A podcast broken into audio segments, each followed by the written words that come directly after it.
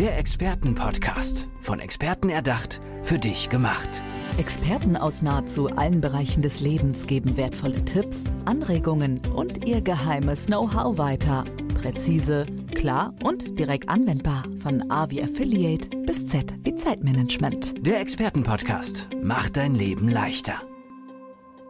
Ja, hierbei würde vielleicht auch möglicherweise passen von äh, A wie Apotheker bis, ich weiß es nicht. Nein, wir kommen da später nochmal zu, welche Spezialisierung du hast. Aber erstmal freue ich mich, lieber Michael Heidkötter, dass du da bist. Hallo. Ja, vielen Dank für die Einladung. Ja, Dankeschön. Ja, ja, sehr, sehr. Ich, ich kläre, liebe Hörerinnen und Hörer, nicht verzweifeln. Ich kläre es gleich noch auf, was es, was es mit der Apotheke hier zu tun hat in unserem Gespräch. Aber wir wollen jetzt erstmal allgemein über dein Thema sprechen, Unternehmenserfolg. Genau. Das ist natürlich ein großer Begriff und da bin ich ja, da bin ich ja Journalist. Da muss ich nachfragen. Also, was würdest du sagen, also mal fernab von deiner Spezialisierung, machst du anders, wenn es um darum geht, dass du Unternehmer, Unternehmerin berätst, ein erfolgreiches Unternehmen zu führen? Naja, was mache ich anders? Also zum einen, ich mag das nicht, wenn man immer nur mal so punktuell mit den Unternehmern zusammenarbeitet. Das heißt, äh, ich begleite sie wirklich. Mhm. Das, was wir erarbeitet haben an Strategien und Maßnahmen, schaue ich dann auch, da bin ich so der freundliche Wadenbeißer. ja, das finde ich gut. Weil es kommt immer was dazwischen, das nennt sich Alltag. Ja. Und dann schaue ich auch immer, dass die Sachen, die wir vereinbart haben, umgesetzt werden. Und ich finde immer, Strategien dürfen auch angepasst werden. Da merkt man schon mal, das passt, das passt nicht. Mhm. Und deswegen ist es für mich, dass ich die Unternehmer und Unternehmerin begleite über einen Zeitraum von sechs Monaten. Das äh, wäre etwas, was ich glaube ich sofort unterschreiben würde, dass so punktuelle Hilfe immer schwierig ist. Mal einmal kurz rein, mal eben sagen, hier, dat, dat, dat, hast du alles falsch.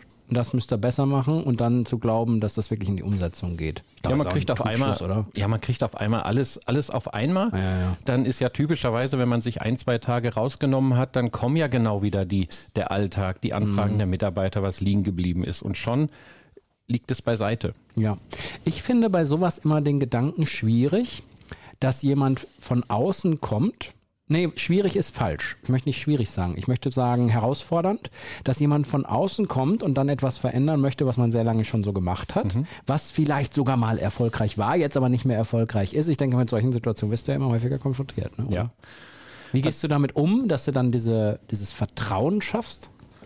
Naja, zum einen ist ja erst einmal irgendwo ein Schmerzpunkt da, dass man wirklich bereit ist, sich zu verändern. Die Frage ist ja immer, wohin verändere ich mich? Was muss ich denn anders machen? Mhm. Und das ist etwas, was ich dann erstmal erarbeite. Und ich glaube, das ist so eine Fähigkeit, die, die mir meine Kunden auch immer wieder bescheinigen. Ich kann mich extrem schnell in die, in die Businesses, in die Unternehmen eindenken und aber auch in deren Kunden. Ja.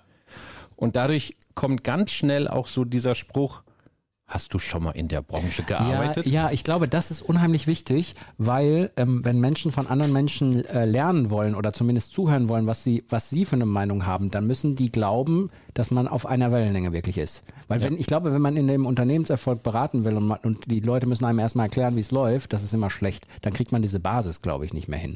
Deswegen ist das wahrscheinlich eine gute Grundvoraussetzung. Warum hast du das? Also hast du das einfach so mitbekommen oder bist du selber da sehr erfahren? Also zum einen, ich, ich mache es nicht erst seit gestern, mhm. solche Sachen. Also zum einen, ich mache das elf Jahre in, in Selbstständigkeit. Mhm. Davor war ich angestellt, war auch im Bereich Business Consulting. Ähm, ich kann selber führen, ich habe selber Teams geführt. Also da habe ich schon Erfahrung. Und dieses in jemanden sofort reindenken. Ich glaube, das ist irgendwo doch ein bisschen ein Talent, was ich mitbekommen habe. Ja, jetzt habe ich eben schon mal ein kleines bisschen gespoilert und habe gesagt, ah, wie Apotheker. Warum habe ich denn das gemacht, lieber Michael? ja. ja. eine Zielgruppe, die sich da so auch rauskristallisiert hat, wo ich mal geschaut habe, wen habe ich denn so alles an ja. Kunden, waren das dann doch recht viele Apotheker bei mir ja. gelandet sind. Man könnte meinen, wir hätten uns vorher kurz unterhalten. Nein, überhaupt nicht. also, du hast dich auf die Apotheker spezialisiert. Ja, also es kam irgendwie auch durch, durch Zufall und gerade bei Apothekern ist eine gewisse Herausforderung, weil äh, wenn, wenn die gründen, gründen die nicht im klassischen Weg oder auf klassische Art und Weise. Die übernehmen eine Apotheke hier in ah, Deutschland. Ja, okay. Und dann übernehme ich auf einmal ein Unternehmen, was ich nicht kenne. Ich bekomme ein Team, was ich nicht kenne und muss auf einmal auch sofort führen, sowohl das Unternehmen als auch das Team. Das ist schon mal eine kleine Herausforderung. Ich hätte jetzt am Anfang gedacht, ach komm, gut gemachtes Nest, setze ich mich rein, kann ich erstmal nutzen. Aber ja, du hast recht, da steckt ja viel, viel mehr dahinter. Äh, auf jeden Fall. Also wie gesagt, es ist ja einmal äh, eine mentale Sache, weil sehr häufig waren die ja, ich sag mal, angestellte Apotheker. Hm. Da war das Thema Personalführung überhaupt nicht auf dem Schirm. Und auf einmal bin ich verantwortlich für den ganzen Laden. Ach so, du meinst, dass wirklich jemand also vorher in der Apotheke gearbeitet hat und die jetzt übernimmt? Oder er von außen Von reinkommt außen und die reinkommt. übernimmt, aber vorher angestellt war Ja, und genau. dann natürlich die Fähigkeiten erstmal nicht mitbringt. Genau. Egal wie gut die Grundvoraussetzungen sind. Ja. Ja. okay, okay, das ist natürlich ein Problem. So. Und dann wird ja typischerweise, auch die wollen ja wachsen. Ja. Wenn ich dann die zweite Apotheke nehme oder die dritte, dann ist es ja nicht, dass zwei, drei Mitarbeiter wieder hinzukommen. Da haben wir das gleiche Spielchen wieder. Mhm. Ja, das verdoppelt sich meistens mit den, mit den äh, Mitarbeiterzahlen. Und irgendwann habe ich halt so dieses Thema, baue ich ein Führungsteam auf? Ja, nein. Mhm. Wie mache ich das in der Filialstruktur? Ja. Das ist eine Herausforderung. Was sind da die größten Hürden, die immer mal wieder so auftreten? Ist es dieses in eine neue Position reinkommen und da das Sagen zu haben, aber sich nicht so richtig damit auszukennen? Oder gibt es noch andere Baustellen, die sich im Laufe der Zeit dann so auftun? Also die Baustelle ist auf jeden Fall erst einmal äh, aus diesem Mindset raus. Ich bin jetzt nicht mehr Apotheker und ich bin im Handverkauf und ich berate mit, äh, mit den Medikamenten, sondern ich muss jetzt ein Unternehmen führen. Die zweite Herausforderung ist, äh, viele Führungskräfte, auch Apotheker, sind zu nett zu ihrem Team.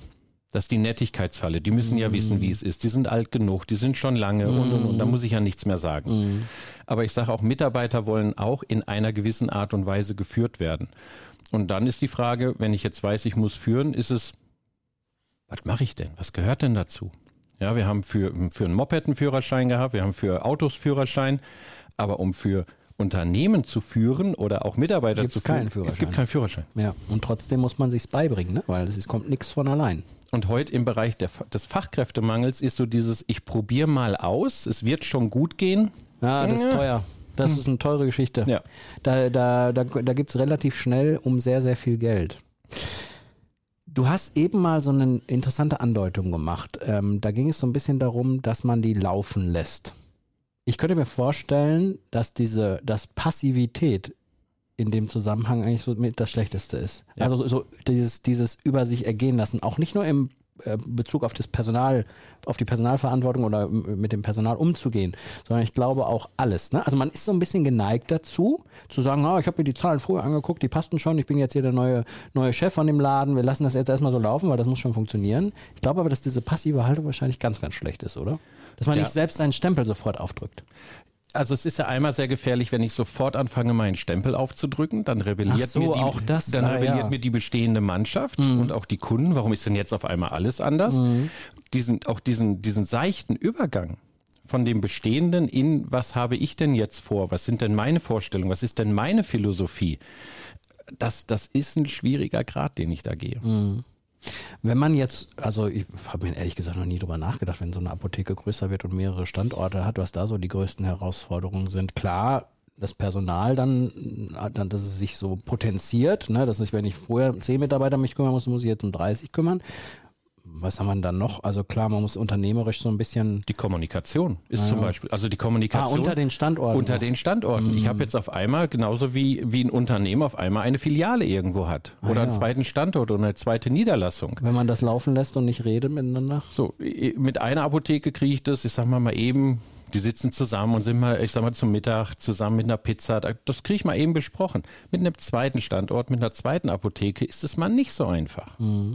Ja, und hier muss ich natürlich jetzt auch, ich sage mal, da muss so eine Art Betriebssystem-Update in der Führung kommen. Das heißt, ich muss nicht mehr, also die, die Strukturen, die mich, die, die es gut funktioniert haben, vielleicht funktionieren nicht mehr, weil halt die Struktur sich verändert hat.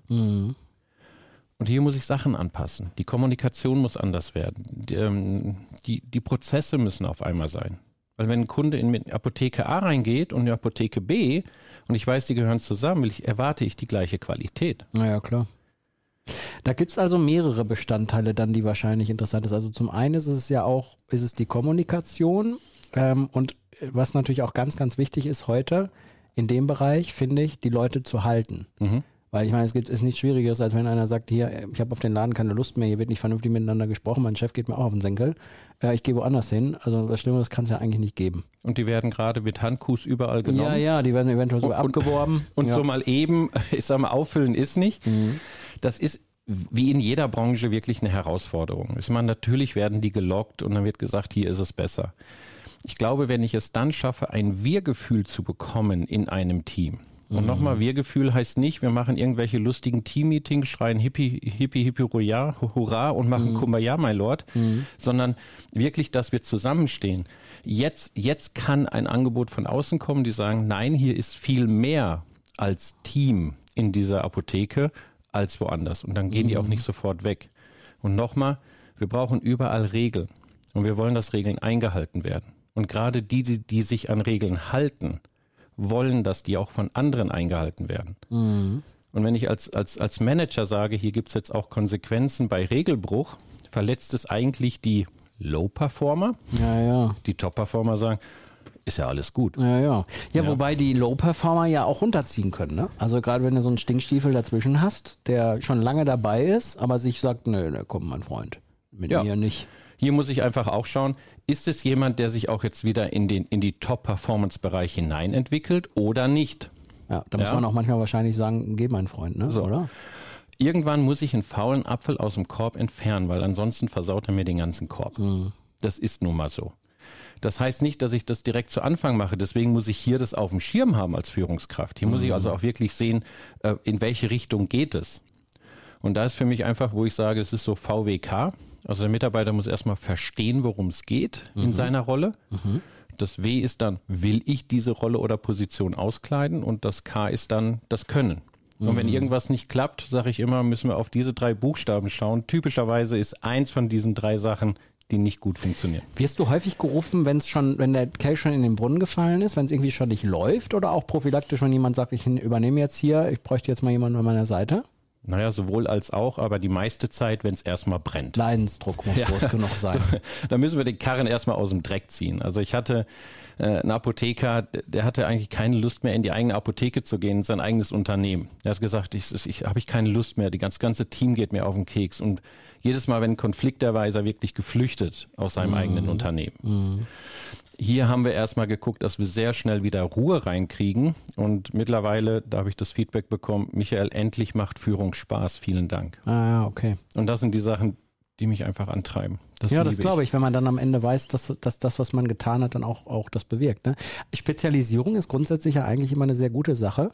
Klar ist das dann, gibt es dann jetzt für dich weniger Leute, die man beraten kann, aber die natürlich in einer hohen Qualität, weil man so viel Erfahrung hat. Ne? Mhm. Also ist das auch so dein Ding, wo du sagst, ich gucke mich gar nicht nach anderen Branchen noch großartig um, ich finde das eigentlich super da oder wie siehst du, ich was ist so dein Wunsch, sag ich mal? Also ich habe wirklich querbeet. Für Also. mich ist einfach Inhaber geführt. Sie, sie, sie, haben, sie wollen etwas verändern und sind nicht beratungsresistent. Ja, das wäre schlecht. So.